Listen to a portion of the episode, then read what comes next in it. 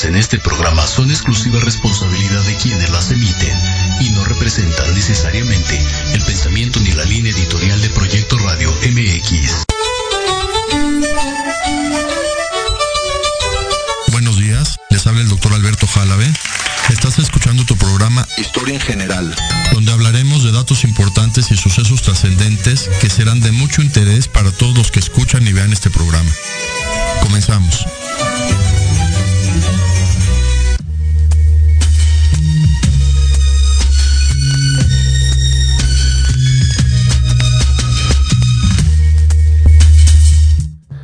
Buenos días, hoy martes 31 de agosto del 2021.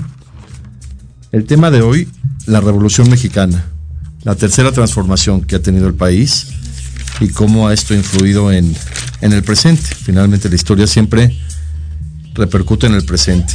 Como había comentado en otros programas, la primera transformación,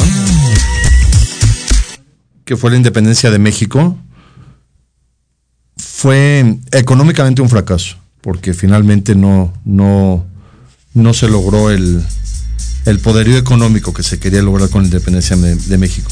La segunda transformación que culminó con el porfiriato sí fue una, un éxito económico, como lo habíamos visto. Y hoy vamos a ver la tercera transformación, la revolución mexicana, que nadie entiende. Es una revolución que nadie entiende. Es muy interesante hoy todo lo que, lo que quiero platicar sobre esto. Ya es el quinto programa aquí en Proyecto Radio MX que estoy presentando. Y para recapitular un poco lo de la, la segunda transformación finalmente que concluyó con Porfirio Díaz y con un auge económico en México muy impresionante, comentar algo interesante, recapitular este tema. Carlota, la esposa de Maximiliano, regresó a Austria y allá fue, continuó, continuó efectuando procesos políticos Carlota, inclusive porque dicen que después de que, de que Maximiliano fue fusilado, Carlota tuvo problemas psiquiátricos, dicen. Pero realmente Carlota regresó a Europa y tengo la idea de que ella al regresar a Austria se consolidó con ella el imperio austrohúngaro. Claro, una mujer que tuvo tanta experiencia en México como, como regente de la ciudad, que conoció tanto la política de México, que conoció tanto lo que significaba manejar un país vecino de Estados Unidos, con una economía que también tuvo muchísimo auge durante la época de Maximiliano, al regresar a, Austria y consolidarse, porque ella finalmente era de la realeza, era, era familiar de todos los de la realeza de Austria, con ella al regresar se consolida el imperio austrohúngaro. Carlota vivió hasta 1927. Ella vivió desde Europa la Revolución Mexicana, ella vivió la Primera Guerra Mundial. Y ella, les digo, a lo mejor también con el sueldo que obtuvo en México como regente de la ciudad, le ayudó mucho para invertir en Austria y lograr que así se consolidara el imperio austrohúngaro, que finalmente eso fue lo que originó la Primera Guerra Mundial, que va a ser otro tema, otro tema va a ser de la Primera Guerra Mundial, pero que quedara esto en la historia de que, de que Carlota regresó a, Austria. Y así en, en Austria se consolidó un imperio que generó conflictos económicos en Europa y por eso la Primera Guerra Mundial para acabar con el, con el imperio austrohúngaro. 1910, un año muy controversial en el mundo entero, la revolución industrial a su máximo auge, Manhattan creciendo como la ciudad más impresionante del mundo, queriendo ser el ombligo del mundo. Y lo es. Finalmente Nueva York, que está en la isla de Manhattan, es económicamente el ombligo del mundo. Lo que fue antes de la Primera Guerra Mundial, Damasco, Siria. Por lo de las eh, rutas de comercio que había desde India, desde Asia, pasaban por, por, por, Damasco y de Damasco se distribuía, entonces era un centro de, de muchísimo interés económico. Se construye el canal de Suez, se incrementa muchísimo la, la economía en esa parte del mundo y después le llaman Medio Oriente. Y del otro lado del mundo empieza a surgir Nueva York con una plusvalía económica del, inmensa, inmensa. Y finalmente se tenía que consolidar esa, esa evolución humana, porque finalmente la, evolución era que el hombre generara estos imperios económicos.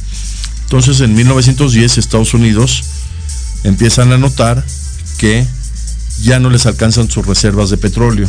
Principalmente un empresario de muy alto nivel que todos han oído de él, John D. de Dedo Rockefeller. John Rockefeller se da cuenta que el petróleo de los Estados Unidos ya no les alcanza y ven en México un país con más petróleo que del que se hubieran imaginado toda su vida. Hasta ahora se encuentran yacimientos de petróleo en México.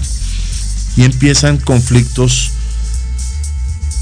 primero ideológicos para tratar de manejar el petróleo que Lázaro Cárdenas ya tenía en convenio con Inglaterra para que Estados Unidos lo pudiera manejar y empiezan a generarse muchísimo conflictos existenciales. La tercera transformación fue un fracaso económico para México, pero fue un éxito ideológico. Es lo que quiero que, que quede claro porque sí fue una revolución, sí se generó un cambio radical en la mentalidad, no de México, de todo el mundo. Hay un libro que se llama 1910, de Leopoldo Mendíbil López. No lo he leído, pero lo he ojeado y es muy, muy interesante desde la portada. En la portada aparece Francisco y Madero, el presidente americano William Howard Taft y Churchill, 1910. Los artífices de ese año que iba a cambiar a la humanidad para que entrara el siglo XX con todo el progreso que tenía que tener, con la necesidad de generar una guerra que fue la Primera Guerra Mundial, con la necesidad de generar otra guerra que fue la Segunda Guerra Mundial y todo por este cambio económico que debía surgir el mundo. Y México fue, como se podría decir, el centro del, del inicio de este cambio con la Revolución Mexicana. El 20 de noviembre de 1910, Francisco y Madero inicia la Revolución Mexicana pero no tuvo éxito. Sale, ya lo saben, de Piedras Negras para empezar a cambiar al presidente. Funda su partido que le llamó Partido Nacional Antireeleccionista. Yo creo que eso tuvo mucho que ver sintácticamente. Antireeleccionista es una palabra muy larga que, generaba mucho conflicto mental, ¿no? Estarlo diciendo el Partido Nacional Antireeleccionista, que además es con doble R y luego con doble E, antireeleccionista. Y no tiene éxito, no tiene éxito Madero en lograr el cambio presidencial tranquilo con, Porfirio Díaz, porque Porfirio Díaz se aferró al poder, como todos los líderes del mundo lo han hecho. Todos, Napoleón, desde Alejandro Magno, todos, todos. Muy parecido a lo que hizo el general Durazo. Tengo un artículo padrísimo, el que lo quiera leer sobre el general Durazo como un hombre con tanta capacidad que estabilizó tan importantemente la Ciudad de México como el poder lo superó. Igual a Porfirio Díaz, desde 1901, que hizo su famosa fiesta de los 42, le ganó la opulencia a, Porfirio Díaz porque no es malo ser rico, no es malo, digo, todos los políticos del mundo son ricos. No es malo decir que, que los políticos pueden tener bienes. Pero Porfirio Díaz desde 1901 empezó, empezó a tener esa, capacidad de, liderazgo y de poder que, empezaron a, cambiar su, su mentalidad como un líder que había logrado la segunda transformación en México. Y surgen conflictos en México muy difíciles de entender que fueron la huelga de Cananea y la huelga de Río Blanco, de trabajadores mineros que trabajaban para empresas estadounidenses que no les parecía su manejo salarial y comenzaron a hacer huelgas desde junio de 1906. Cananea es interesante porque la palabra Cananea es la tierra prometida. Cananea era la tierra prometida antes de que, de que llegaran los, los hebreos, era Cananea. Y esas minas de Cananea empezaron a generar conflictos desde 1906, 1907, que empezaron a, bajar la moral de todo México, la moral general para que surgiera una revolución, que debería haber sido una revolución pacífica. Al principio Victoriano Huerta apoyaba a Madero. Esto es lo que quiero que veamos todo este programa de la Revolución Mexicana de la Tercera Transformación. La gran mayoría de los líderes de México tuvieron una doble intención en todo momento de la Revolución Mexicana, estar a favor y en contra. Y es lo que, lo que empezamos a ver en este programa, que comienza ahorita a partir del corte.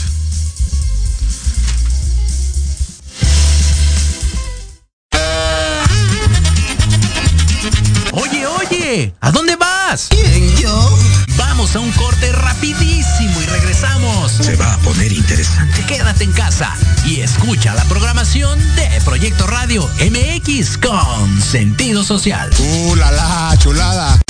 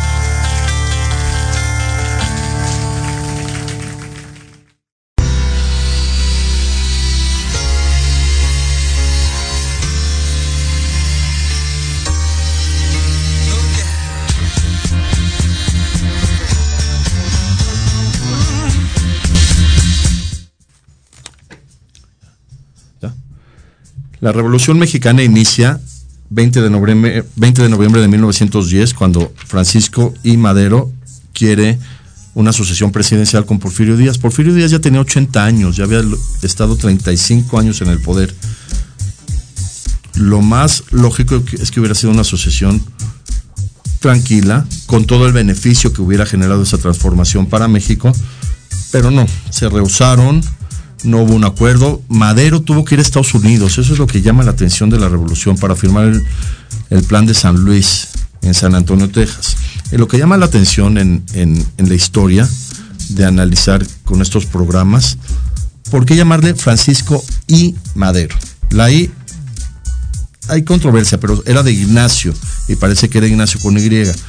Pero ¿por qué desde la Revolución Mexicana comenzarle a llamar a los líderes mexicanos como lo hacían en Estados Unidos con la segunda, con el segundo nombre con letra. Nosotros nunca lo habíamos hecho eso. Por ejemplo, en la independencia nosotros no, no, le llamamos José M. Morelos, era José María y Morelos. José María Morelos y Pavón. ¿Por qué llamar de Francisco y Madero? Como que eso tenía ya un tinte como los, los Estados Unidos, ¿no? Que utilizan la, la primera la letra del segundo nombre. Francisco I. Madero se va a Estados Unidos, firma el Tratado de San Luis en, en San Antonio, Texas, y logra consolidarse como presidente de México el 6 de noviembre de 1911, donde lo más interesante es que Victoriano Huerta, el general Victoriano Huerta, lo apoyaba a Madero. Hasta que su hermano Gustavo, también Gustavo A. Madero, que es de Adolfo, Gustavo Adolfo Madero es la delegación, ¿no? La que lleva su nombre la alcaldía GAM, Gustavo A. Madero, se entera de que Victoriano Huerta va a la embajada de Estados Unidos en México. Entonces va con el chisme de que de que Victoriano Huerta estaba planeando una traición y lo asesinan, lo asesinan a Gustavo a Madero de una manera muy cruel, muy muy cruel. El 19 de febrero de 1913. Y esto pues se decae muchísimo Francisco, su hermano, que ya estaba con problemas políticos con, con Huerta, que, que ya tenía acuerdos para, para derrocarlo, y le llamaron esos 10 días del 9 al 19 de febrero la decena trágica. 10 días trágicos en México que, que culminan con el asesinato de Gustavo A. Madero, mientras Madero estaba preso junto con el vicepresidente Pino Suárez. Y y fueron, fueron dos días de, de inestabilidad terrible en México. Asesinan al hermano del presidente de una manera muy cruel, torturándolo de una manera muy, muy inhumana. ¿eh? Había tanto coraje en México, había tanta inestabilidad emocional y moral que, que era parte de la misma crisis humanitaria global. Entonces, Madero, que estaba preso con Pino Suárez, la idea era extraditarlo, que se fuera del país y lograr consolidar la Revolución Mexicana, pero deciden asesinarlo el 22 de febrero de 1913 junto con Pino Suárez y sube al poder, como todos sabemos, Victoriano Huerta por medio de un acuerdo. Es que todo en México querían hacerlo bien, eso es lo malo de la Revolución Mexicana que nada salía bien. Había tanta inmadurez política que nada salía bien. Entonces la idea de Victoriano Huerta era, como él no podía ser presidente porque finalmente era del ejército y su proceder, proceder era militar, tenía que tener un puesto gubernamental para poder ser presidente. Entonces solicitó al que sí podía ser presidente, que era Lascurain, que tomara la presidenta, la presidencia, perdón, y que Lascurain lo nombrara secretario de gobernación para que Victoriano Huerta pudiera ser presidente después de una de las traiciones más grandes ocurridas en este territorio mexicano, que fue haber asesinado a Gustavo y a Francisco Madero. Entonces, sube al poder Victoriano Huerta.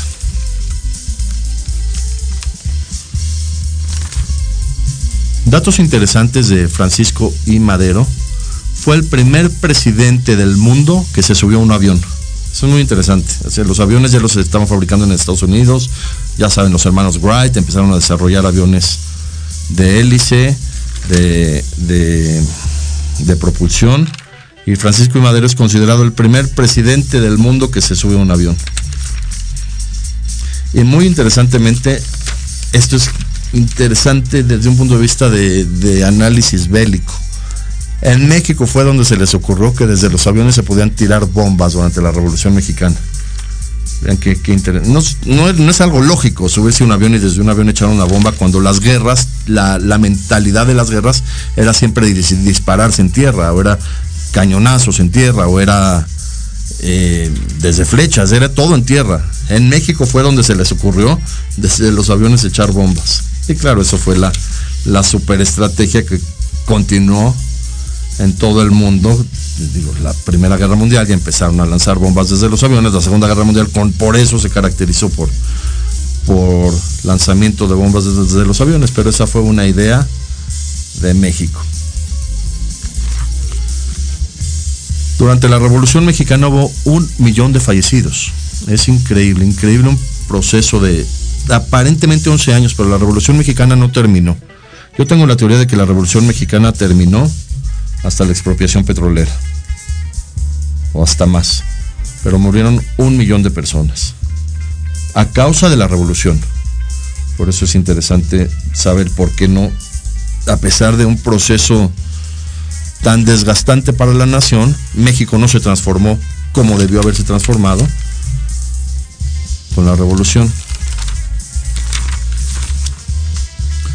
Entonces Pedro Lascurain toma el poder por 45 minutos nada más es presidente de México, solo para nombrar constitucionalmente a Victoriano Huerta secretario de gobernación y que él pudiera tomar la presidencia. Imagínense, tenemos un presidente de 45 minutos en México.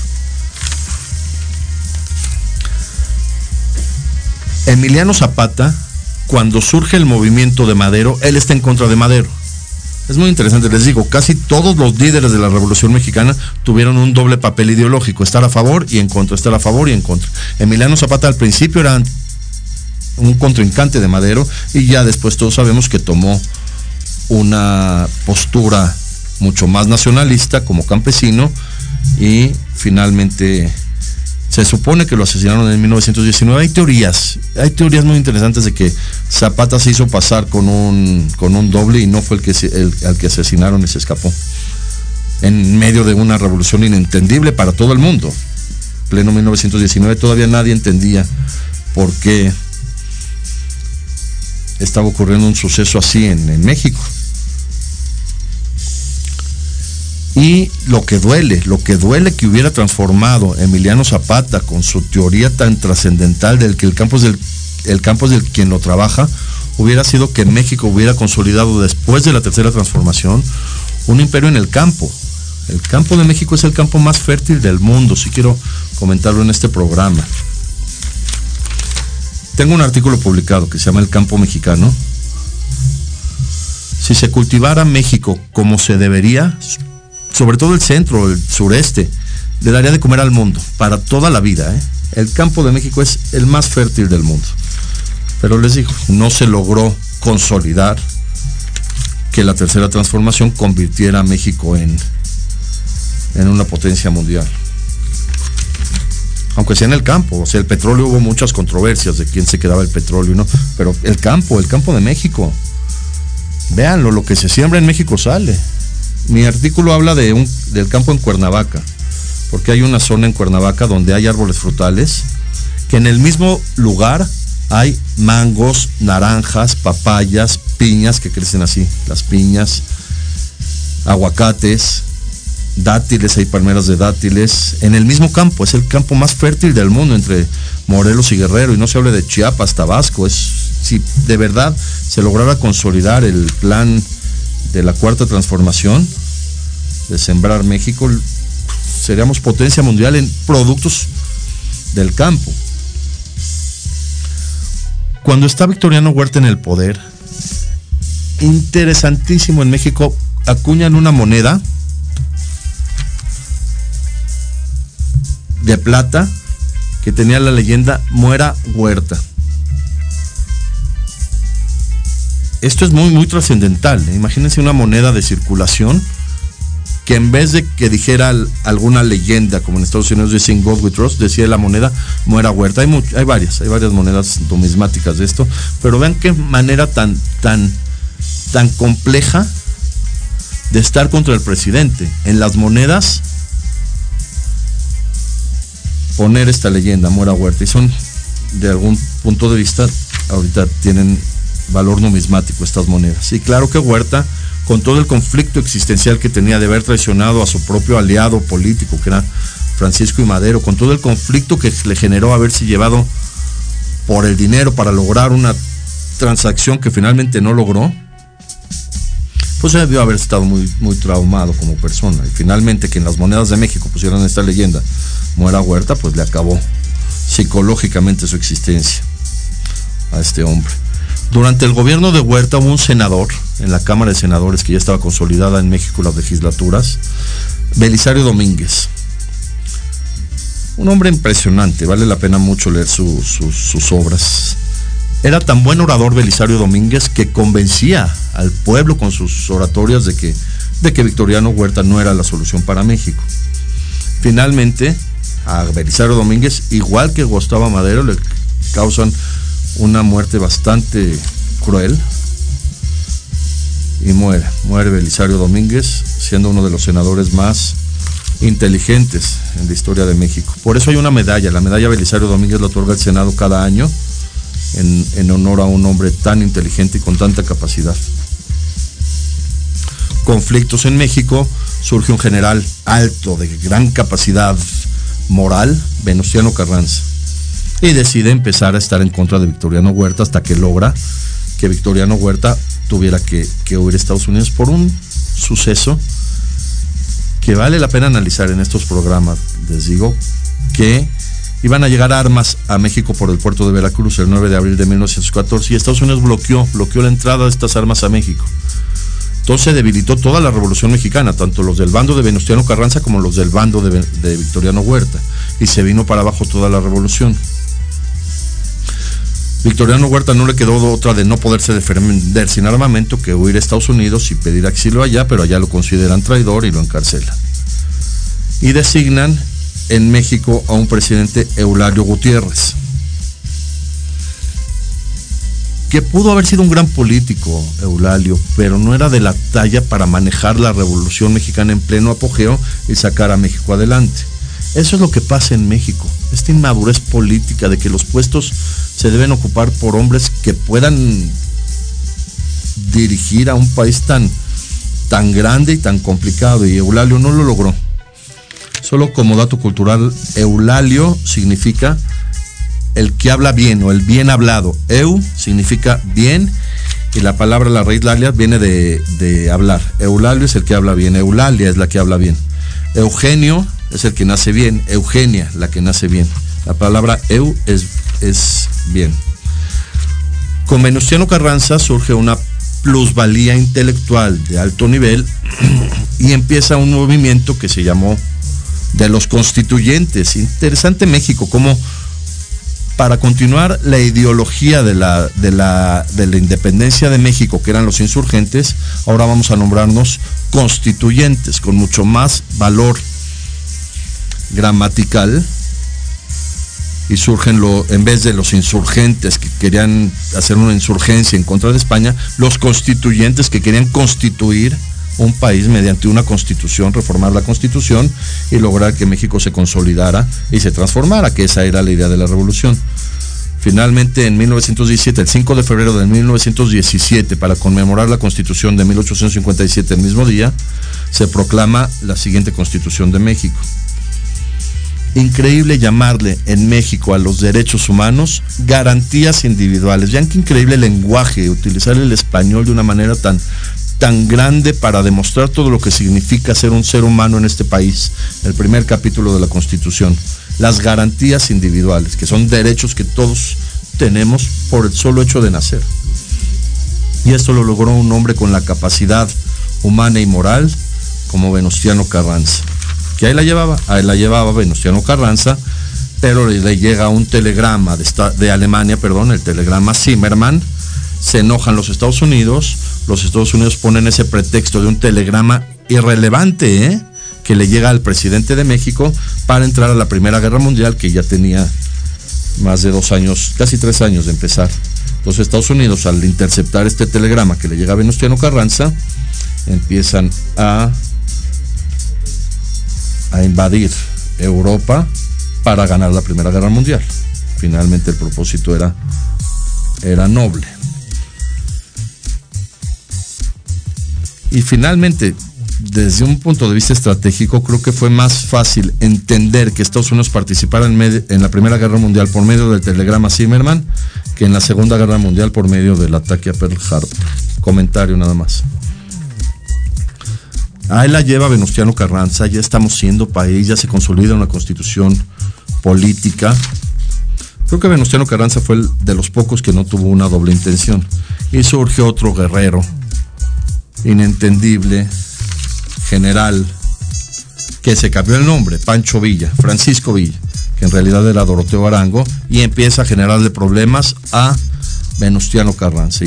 Y empieza Francisco Villa a generar todo un ejército increíble desde un punto de vista estratégico que se llamó la División del Norte, Que claro, hay una avenida ahorita en la Ciudad de México muy impresionante, División del Norte.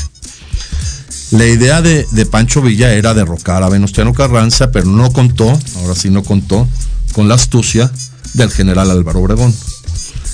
En, este, en esta división del norte, el que apoyó a Francisco Villa fue el general Felipe Ángeles, que ahora el, nuevo aeropuerto lleva su nombre.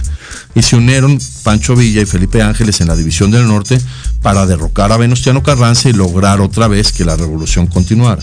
Pero Álvaro Obregón los enfrenta en la batalla de Celaya, impresionante evento, ¿eh? el 15 de abril de 1915 y los derroca. Es donde donde Pancho Villa pierde el brazo. Perdón. Álvaro Obregón pierde el brazo en la batalla contra Pancho Villa.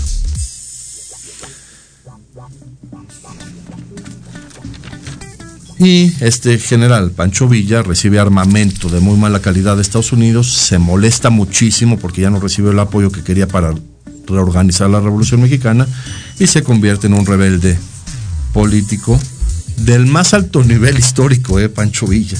Se escapaba, se escapaba, se escapaba, desde la batalla de Celaya, que fue en 1915, hasta el 20 de julio de 1923, cuando ya lo, lo asesinaron, desafortunadamente, el general Pershing. Pero ocho años, más de ocho años, Pancho Villa generando una controversia impresionante porque llegó con su ejército a invadir Estados Unidos, ¿eh? cruzó la frontera con su ejército e invadió Estados Unidos. Es considerado el único militar del siglo XX hasta ahora que ha logrado invadir territorio norteamericano. Yo conocí un paciente mío que su abuelo escondió a Pancho Villa en su casa, en Querétaro, una, una ciudad por Querétaro, cerca de San Luis Potosí, contaba este señor que, que él de chiquito conoció a Pancho Villa y que le decía a Pancho Villa a los herreros de ahí de Querétaro que le pusieran las cerraduras a sus caballos al revés. Vean qué, cosas pasan en México. Entonces, al estar las, las, cerraduras al revés, iban los caballos y cuando llegaban los ejércitos norteamericanos a buscar a Pancho Villa, creían que iba para el otro lado, siguiendo las huellas que estaban al revés. Y pues fue, fue interesante esa situación entre la División del Norte y el ejército de Álvaro Obregón. Álvaro Obregón fue un hombre impresionante. Le dolió tanto que hayan asesinado a Venustiano Carranza, esta historia es muy interesante, que cargaba las balas con las que asesinaron a Venustiano Carranza en su bolsa, en su saco. Álvaro Obregón era un hombre muy, muy, con una capacidad impresionante, pero le ganó la depresión. Su historia es muy, muy dura porque era un hombre muy fuerte, Álvaro Obregón, el general Álvaro Obregón. Pero desafortunadamente no llegó al, al parto de su esposa, quien falleció antes de ver consolidada la revolución mexicana. La esposa de, Álvaro Obregón se llamaba Fernanda Lukens falleció el 8 de enero de 1920 y no estuvo Álvaro con ella. Y eso le causó muchísima depresión. Vean las fotos de, de Álvaro Obregón. Se le ve depresión, se le ve un hombre deprimido. Finalmente eso es lo que creo que lo llevó a que en San Ángel lo asesinaran. Estaba tan deprimido que ya no, no puso resistente. Él, sabía que, que, que, lo podían asesinar, tenían muchísimos enemigos políticos. Y llegó un pintor, Toral, lo pintó y lo asesinó ahí en pleno San Ángel, enfrente en de todos. Hay muchas teorías también del asesinato de, de, Álvaro Obregón, porque se consideró que este Toral fue el único asesinado, el, único asesinato. El único que cometió el asesinato, perdón, de Álvaro Obregón, pero después se encontró que había balas en el cuerpo de Álvaro Obregón de otra de otro calibre. Entonces no solo fue Toral el, el asesino de, de Álvaro Obregón, pero él fue considerado el único asesino. Se hizo un juicio que se logró la pena de muerte y fue fusilado Toral después de, asesinar al presidente Álvaro Obregón. Surge un hombre de muchísimo calibre, Plutarco Elias Calles. Álvaro Obregón firmó un tratado con Estados Unidos, el Tratado de Bucareli, muy controversial, que no quiero hablar mucho de él, porque era pagarle a los Estados Unidos los daños que les ocasionó la Revolución Mexicana era que los Estados Unidos manejaran el petróleo de México para ellos. Les digo, el petróleo ya era muy importante para generar la, evolución del hombre. Y Plutarco Elías Calles se opone totalmente como presidente a que se llevara a cabo la, los estatutos del Tratado de Bucareli. Se llama el Tratado de Bucareli porque se firmó en la calle de Bucareli a la vuelta de, de reforma. Y Plutarco Elías Calles se opuso se opuso a, a que se llevaran a cabo estos arreglos económicos que igualito que la guerra de los pasteles con Francia, que el pastelero quería 60 mil pesos de esa época, igual eran los tratados de, de Bucareli, cobrando todo al, al 2000 o 3000 por ciento y era una cuestión bastante bastante complicada para la política de México y con Estados Unidos. Entonces, Plutarco Elías Calles se opone a, a llevar a cabo el Tratado de Bucareli y surge otro conflicto en México, inentendible desde un punto de vista político. La guerra de los cristeros. Tres años, tres años de guerra. Vean, es muy interesante esta guerra de los cristeros porque nadie la entiende. Nadie la entiende en varios estados de la República, Guanajuato, Querétaro, empezaban a, hacer, a haber asesinatos de, gente religiosa. Nadie entiende por qué de dónde conseguían las armas, porque eran armas de alto calibre, eran ametralladoras, mientras que en Estados Unidos estaba la ley seca. Parecía algo así, como que en Estados Unidos ya saben, Al Capone, los intocables, toda esa situación en Estados Unidos, mientras ahí estaba la ley seca. En México estaba la guerra de los cristeros, que nadie entiende, ¿eh? Más, era parte de la Revolución Mexicana todavía, de 1926 a 1929, porque se supone que los cristeros, que eran religiosos de alto nivel en México, no estaban de acuerdo con las leyes de calles, con la ley calles, y empezaron a generar conflictos, pero, pero de guerra, de, pandillas, de, de asesinatos constantes. Y casualmente cae Wall Street y se acaba la guerra de los cristeros.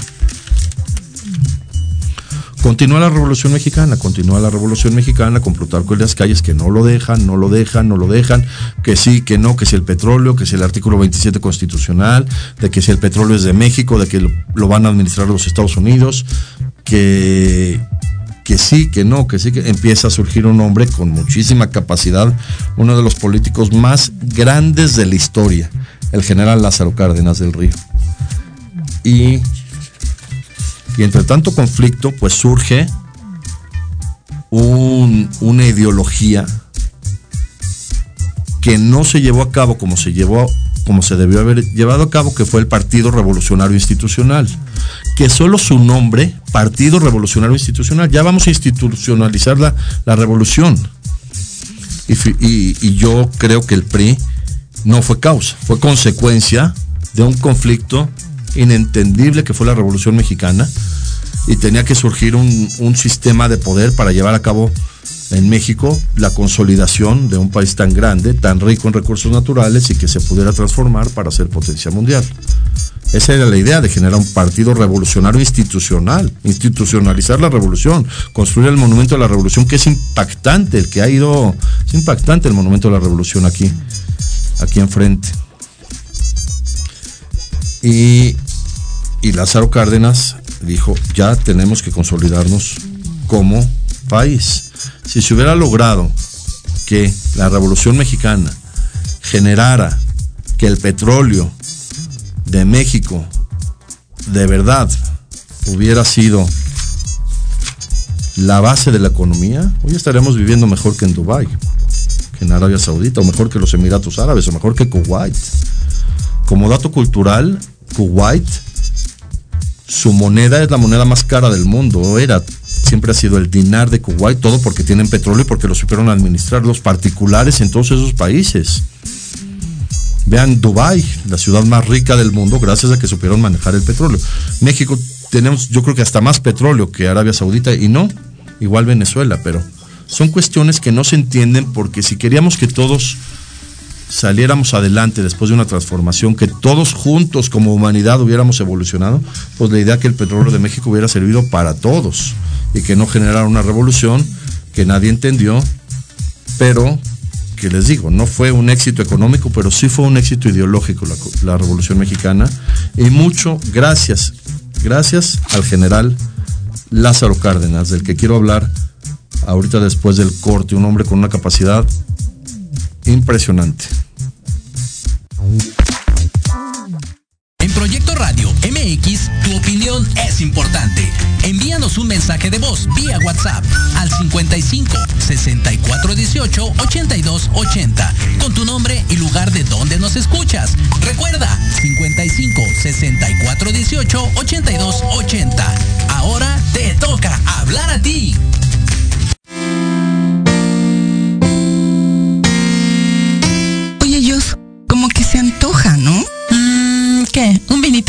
No, y sí. ¿Una comidita? Mm, más bien se antoja viajar. Hola, soy Josie Y yo soy Beli. y juntas somos Josbel. Diviértete con nosotros y aprende de viajes. Escúchanos todos los martes en Te antoja. a las 12 del día. Donde hablaremos de tipos de viajes, experiencias, tips, destinos y todo lo actualizado en el mundo del turismo. Solo por Proyecto Radio MX con sentido social.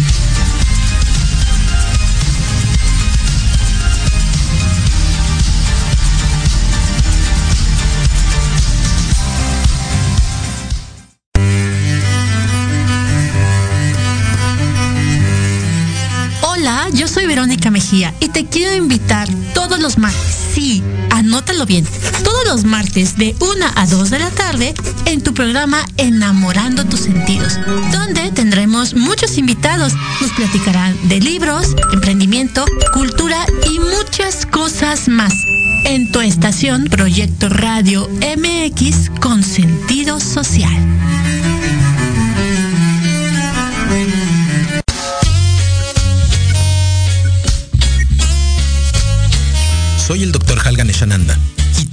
Escucharme todos los martes a las 16 horas en Conciencia Espiritual. Un programa divertido para compartir el mundo de la espiritualidad y la salud integral sin tabúes y sin fantasías. Por supuesto, aquí en Proyecto Radio MX y todas nuestras plataformas digitales.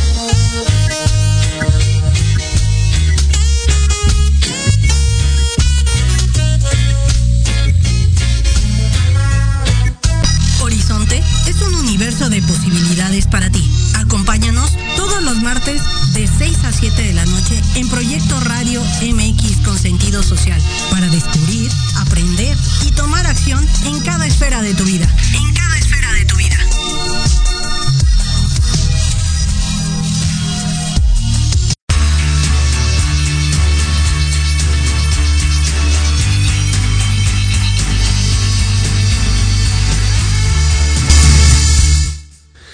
Lázaro Cárdenas, viendo la debilidad del mundo, porque era 1938, Hitler teniendo un poder inimaginable en Europa, decidió expropiar el petróleo mexicano el 18 de marzo de 1938 como una de las estrategias políticas más grandes en la historia de la humanidad. Mientras que Neville Chamberlain, el primer ministro inglés, estaba nerviosísimo porque Hitler iba a dominar el mundo, Lázaro Cárdenas decidió expropiar el petróleo de, manos de, de, Inglaterra. Con una estrategia increíble, a pesar de que lo logró el 18 de marzo de 1938, a pesar de las controversias internacionales de que Inglaterra decía que no iba a permitir esta expropiación. No fue una nacionalización, fue una expropiación literalmente. Eh, se logró, se logró la, consolidación, la consolidación de, Pemex, del petróleo en México, y se logró que Inglaterra no generara ningún conflicto con México. ¿Por qué? Porque surge Churchill, un hombre que su único interés era acabar con Hitler, y se les olvidó, se les olvidó que México ya tenía el petróleo y que iba a empezar a, a ser potencia mundial. ¿Quién sabe qué pasa con Lázaro Cárdenas? Que están unos barcos en el, en México y los hunden, según ellos los alemanes, barcos petroleros. Y empiezan conflictos de México contra Alemania que no nadie entiende, pero así fue. Y México se tiene que aliar a, a, Estados Unidos, Inglaterra y Rusia como parte de, de la Segunda Guerra Mundial. México debió haber sido como España, no meterse, como Suiza. México no tenía por qué haberse metido en la Segunda Guerra Mundial. Pero los Estados Unidos decidieron que fueran aliados de los aliados por este hundimiento de unos barcos que nunca se supo si en realidad fueron alemanes o no y, que generó todo este conflicto. Y un error de México que no viene en los libros de historia, pero que quiero comentar. México era independiente, teníamos un presidente impresionante que era Lázaro Cárdenas y después surgió otro general, Manuel Ávila Camacho, que México era independiente, soberano, podía hacer lo que quiera. Pero México le vendía petróleo a Japón desde antes. Y eso generó que Estados Unidos no estuvieran muy de acuerdo con esa situación porque todos sabemos que Japón generó una guerra de desgaste casi casi igual que Alemania del otro lado del mundo. Entonces, pero Roosevelt no, no le importó mucho esa situación. ¿eh? Franklin, Franklin D. Roosevelt era muy amigo del general Manuel Ávila Camacho, el que el siguiente presidente después de Lázaro Cárdenas, y no le importó mucho eso porque lo manejó, lo manejó desde una manera política y eran muy amigos. Ávila Camacho. De, hecho, el, presidente Ávila Camacho decidió, para apoyar a los Estados Unidos, devaluar el dólar. Para que al devaluar el dólar, los Estados Unidos pudieran comprar todo el acero de México y el petróleo de México mucho más barato. Con el cambio, el tipo de cambio que, que, que, generó el presidente Manuel Ávila Camacho. Y si lo vemos desde un punto de vista económico, estratégico, histórico. Y, y de todas las maneras de ver, gracias a México se ganó la Segunda Guerra Mundial. Gracias al acero de México se construyeron tanques, barcos, cañones, balas y todo lo necesario para ganar la Segunda Guerra Mundial tanto en el frente oriental como en el frente occidental. Gracias al acero de México que el presidente Manuel Ávila Camacho negoció con el presidente Roosevelt. Vean, deberíamos estar orgullosos, salvamos al mundo. Y Ya después en México les empezó a gustar las, las devaluaciones del peso frente al dólar y, todos lo vivimos, todos lo vivimos cuando el peso se empezó a devaluar, se empezó a devaluar, en el 82 se, se devaluó de 12.50 a 25, yo me acuerdo, una caos, caos, porque todavía podías llegar a comprar unos zapatos que valían 25 pesos, que eran 2 dólares en un dólar. Entonces toda la economía se volteó de cabeza ese año 1982, tanto que el presidente lo único que le quedó fue nacionalizar la banca. Y les empezó a gustar devaluar, devaluar, devaluar, no solo en México, en todos los países. Hasta que finalmente México tuvo que devaluar el dólar y eran miles de pesos por un dólar, entonces tuvieron que quitar tres ceros a la moneda, ¿eh? Mi papá lo decía, no lo va a entender la gente, no va a entender que una moneda de 500 pesos, que ya era una moneda de 500 pesos, se transformara en 5 centavos. Así era el metro, creo que el metro costaba ya 500 pesos el boleto y de repente se generan los nuevos pesos y ya costaba 5 centavos, se generó un, un problema, un problema ideológico del cambio de moneda. Incluso hubo billetes de 100 mil pesos, imagínense, un billete de 100 mil pesos, que casualmente en el billete de 100 mil pesos retrataron a, a Plutarco Elías Calles. Hoy traje para algún radio escucha que quiere hablar, como lo mencioné en, en el programa pasado, que no hubo posibilidad diplomática de que se venerara a los niños héroes con figuras. Les digo, no hay figuras de los niños héroes, pero surgió un billete de 5 mil pesos que le voy a regalar este billete para alguien que, quiera hablar a la cabina. Es un billete de 5 mil pesos de 1983 con las imágenes de los niños héroes. Somos tan, tan grandes en México que, ok, por acuerdos internacionales, por la invasión norteamericana en México y por todo lo que sucedió, perdón, no aceptamos que hubiera imágenes de los niños héroes, pero sí lo retrataron en un billete. Lo dejo para si algún radio escucha quiere hablar. Es un billete que estuvo en circulación, es un billete no, no, está muy bien cuidado, pero se puede enmicar a lo mejor si alguien lo quiere tener. Un billete de 5 mil pesos con las imágenes de, de los seis niños héroes y la bandera de Iturbide con el escudo que, que implantó Iturbide en México. Finalmente, muere Roosevelt en la Segunda Guerra Mundial, Franklin Delano Roosevelt, de una manera muy, muy inesperada, porque estaba bien antes de morir en el Tratado de Yalta con Churchill, Stalin, estaba bien Roosevelt. Claro, ya tenía polio, le dio a él poliomielitis, pero finalmente estaba bien y de repente dicen que tenía un tumor cerebral y se murió. Y sube el poder Harry Truman. ya se había rendido a Alemania, ya había acabado la guerra con Alemania, pero seguía la guerra con, con Japón.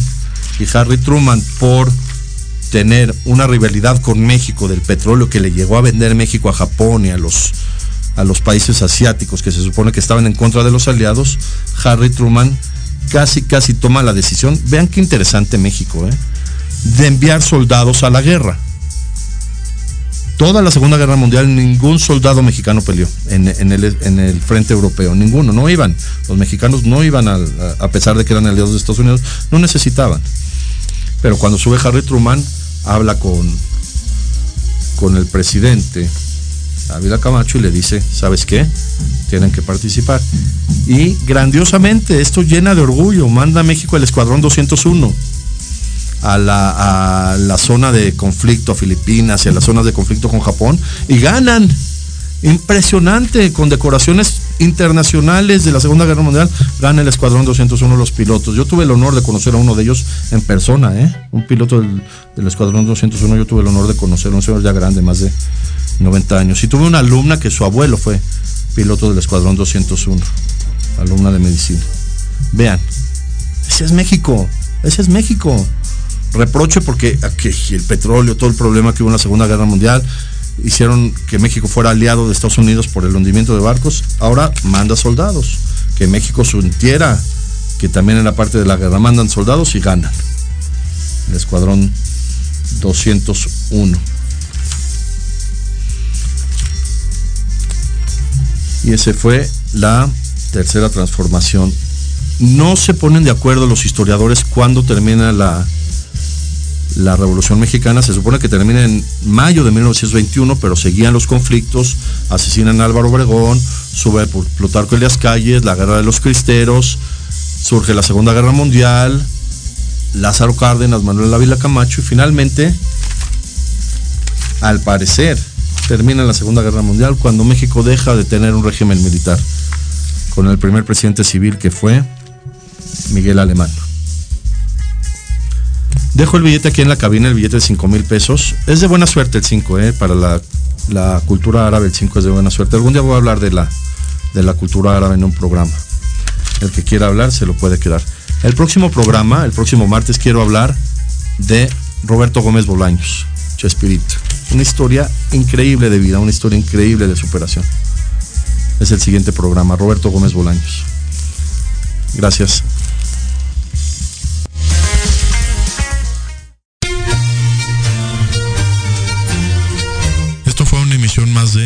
Historia en General. Te esperamos la próxima semana para seguir compartiendo y conociendo más datos históricos de México y del mundo. Hasta la próxima.